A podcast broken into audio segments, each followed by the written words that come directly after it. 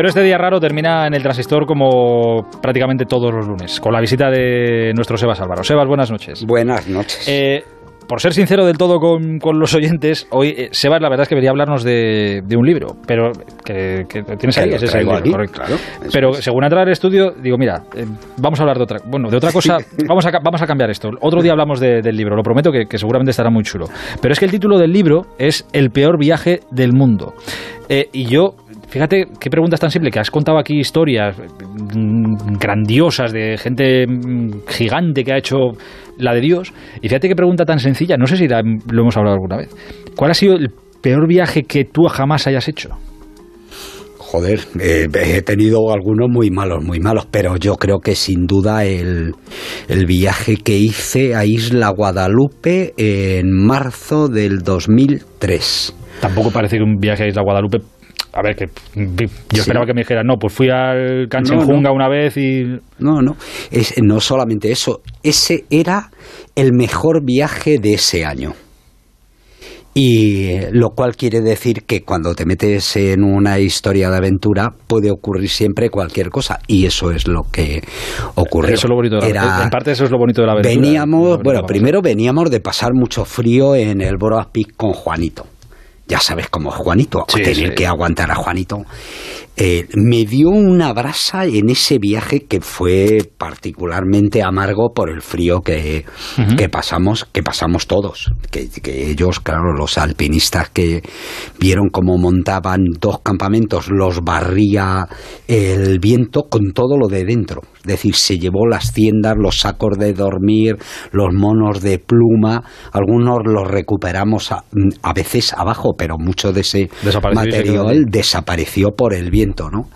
Así que eh, recuerdo que eso debería ser pues a finales de febrero, cuando vinimos o primeros de marzo y nos fuimos a Guadalupe. Y entonces a Guadalupe quería venir todo el mundo, hmm. todos los especialistas, porque claro, era una isla del Caribe, era una isla donde vas a pasar calorcito, más bien sudar, era un programa de barrancos, eh, al que quería venir todo el mundo, incluido también eh, Juanito. Y yo recuerdo cómo... por si alguien no lo sabe, lo estoy mirando ahora, no tenía ubicado del todo. Es una isla chiquitita al este de la República de Cuba, de la República Dominicana, y después está... Eh, está en frente de Montserrat. De una isla que tuvo también erupciones volcánicas y que luego se hizo un concierto. ¿Y, ¿Y qué os pasó allí? Porque claro, venís de un frío muy extremo. Aquí en una isla del Caribe no parece que el problema fuera el frío. No, eh, ¿Pero qué lo convirtió en el peor viaje del mundo? Pues porque perdí a un compañero de Vitoria delante de mí. Yo estaba hablando con, con un Air China, eh, Xavi Turriaga, como estoy hablando ahora mismo contigo, y además riéndonos.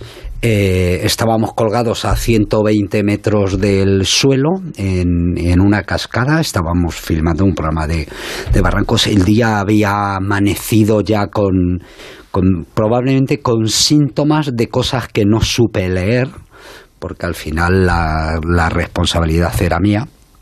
El cámara se cayó y se dio un golpe en la espalda y no podía llevar la, la, cámara. Debería seguramente haber parado el rodaje y haber dicho, bueno, pues esperamos un día o dos, que este se recupere y tal. Pero ya estábamos metidos en el barranco y, y dije, venga, me echo yo la cámara. Le cogí el bidón, un bidón grande con la cámara grande de, de filmar y continuamos. Eh, hicimos un primer rappel de unos 25 metros para filmar un, un, el, el, el rappel desde abajo y ahí en el primer momento venía con nosotros los dos protagonistas iban a ser una chica una amiga catalana Esther Sabadell y, y, el, y Xavi Turriaga eran los que salían en pantalla. Luego detrás eh, íbamos me parece que otros cinco aproximadamente no así que eh, en el primer rappel estaba eh, anclado al, mismo anclaje que Esther, que iba a hacer el rappel, para echarse atrás 25 metros y de repente me di cuenta que no había pasado las cuerdas y la agarré. Si no se hubiera caído 25 metros. Y recuerdo que pasamos un mal trago, bueno, venga, ponte las cuerdas. Serenémonos, pensemos. Eso es. Eh, hacemos el rappel ese y, detrás venía una cascada acojonante de bonita, de 120 metros de, de caída y, recuerdo que estábamos preparándolo y yo estaba con, con Xavi relativamente cerca, pero como el, agua que nos trae el viento de la cascada, porque estábamos rapelando prácticamente al lado y, había una frondosidad, bueno, como es el trópico, ¿no? Nos estábamos cubriendo a modo de paraguas con una hoja grande que salía de la pared, que yo estaba así, ¿no? Tapándome con la, hoja, y tal. Y de repente oí un, crujido en la pared. ¡Crum! Y les dije, chicos, vámonos de aquí, que es... Y entonces rapelamos nosotros los 120 metros y dejamos a los dos protagonistas arriba.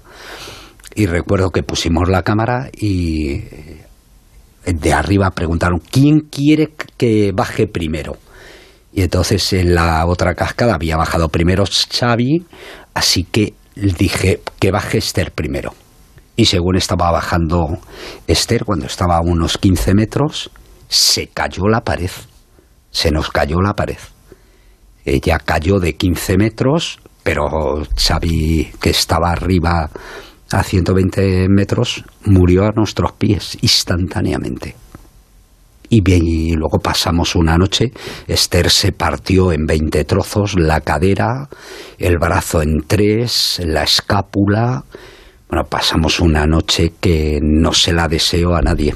No, eh, eh, y, eso que yo creo que, que mantuve la calma, que en una situación de esas lo que tienes que hacer es mantener la calma, que, que nos dedicamos el cámara y yo, eh, Mariano y yo, a, a cuidar de Esther para, para, que no se muriera directamente y otros dos compañeros salieron a pedir ayuda porque además no teníamos cobertura ni de walkie ni de teléfono porque estábamos en el, lo más hondo del, del barranco. Así que a la mañana siguiente, en cuanto amaneció a las 7 a las 8, nos sacaron de ese, de ese barranco y de por medio dejábamos a un, dejábamos a un compañero. No, no, sé si alguna vez te lo he contado, pero, pero creo que este es el momento, ¿no? En todos, en 200 expediciones aproximadamente de Alfilo, todas ellas duras, esta era probablemente el prototipo de la expedición más fácil que hacíamos. Perdimos dos compañeros, Acho Apellaniz en 1994 y Xavi Turriaga en el 2003. Los dos eran de Vitoria. No te digo nada, pero es que estoy intentando imaginar y que creo que, bueno, se me puede imaginar, pero peor momento que ver como un amigo se te cae y lo pierdes a los pies. que siempre, siempre me asombrará la capacidad que tenéis, no de, no de la, gente de, la montaña, porque desgraciadamente pasa demasiado a menudo, ¿no? Pero no, me no dejo de, deja de sorprenderme la capacidad no de superar, pero sí de convivir que tenéis con el, con, el dolor de, la pérdida. Sí. Bueno, primero, eh, si no la tienes, no tienes que dedicarte a esto tienes que mantener la cabeza muy fría, pero luego siempre... Pero, probablemente una, una persona, eh, aunque esté muy preparada ante una situación como esa, de ver cómo... Además, yo he dicho que baje primero esta, pues claro, es que luego te llevas a casa la sensación de, es que yo decidí en ese momento, sin saberlo, decidí quién vivía, quién no vivía. Sí, la suerte de Xavi. Y esto a cualquiera le pudiera haber causado un trauma de por vida. Bueno, yo vivo con ello. Claro, compañero. hay que aprender a vivir. Nada, sí. Pero todos aprendemos a eso. Lo que ocurre es que generalmente se tarda más y es cuando te vas haciendo más mayor, porque también vas perdiendo otra clase de, de pérdidas, de familiares, de amigos, de afectos, de amores, también, porque al fin y al cabo son, igual son pérdidas con las que tenemos que aprender a convivir. Y son pérdidas que tú no vas a a compensar. Es decir, una pérdida de esas, igual que la pérdida de un amor, no lo compensas con otro. Tienes que aprender a convivir con la ausencia de la pérdida de, amigos, de gente que has querido mucho, pero, pero cuando estás ahí en el fondo del pozo, primero, no, pienses que has perdido todo, puedes perder más. Primero tuvimos que sacar a Esther de allí y, y Esther sobrevivió a aquel accidente terrible y luego volvió a hacer montaña, ¿no? Eh, pero, por ejemplo, algunos de sus compañeros, que porque venían tres eh, amigos, que eran los que nos habían propuesto hacer el programa, que eran Erschainar del, del País Vasco, eh, alguno de ellos no, no, pudo, no pudo recuperarse de un golpe como esos. Mira que, de qué pregunta aparentemente tan simple eh, sale esta, esta historia. Te agradezco mucho, de verdad. No, no mira que te he escuchado historias, de verdad que no te la había escuchado nunca y te agradezco que hayas decidido esta noche compartirla con, a ti, nosotros. No. Eh, el próximo lunes te preguntaré algo más agradable. Sí, no, no, no si, está, si está bien, no me importa hablar de ello, ¿no? Pero también decir que este tipo de cosas eh, yo creo que nos hace primero más fuertes y luego sobre todo nos hace mejores personas y nos hace mejores personas porque la cercanía de la muerte nos hace mejores porque te hace pensar, eh, pensar realmente en lo esencial de la vida. Sebas, gracias, ¿eh? hasta el lunes. Gracias a vosotros. El transistor.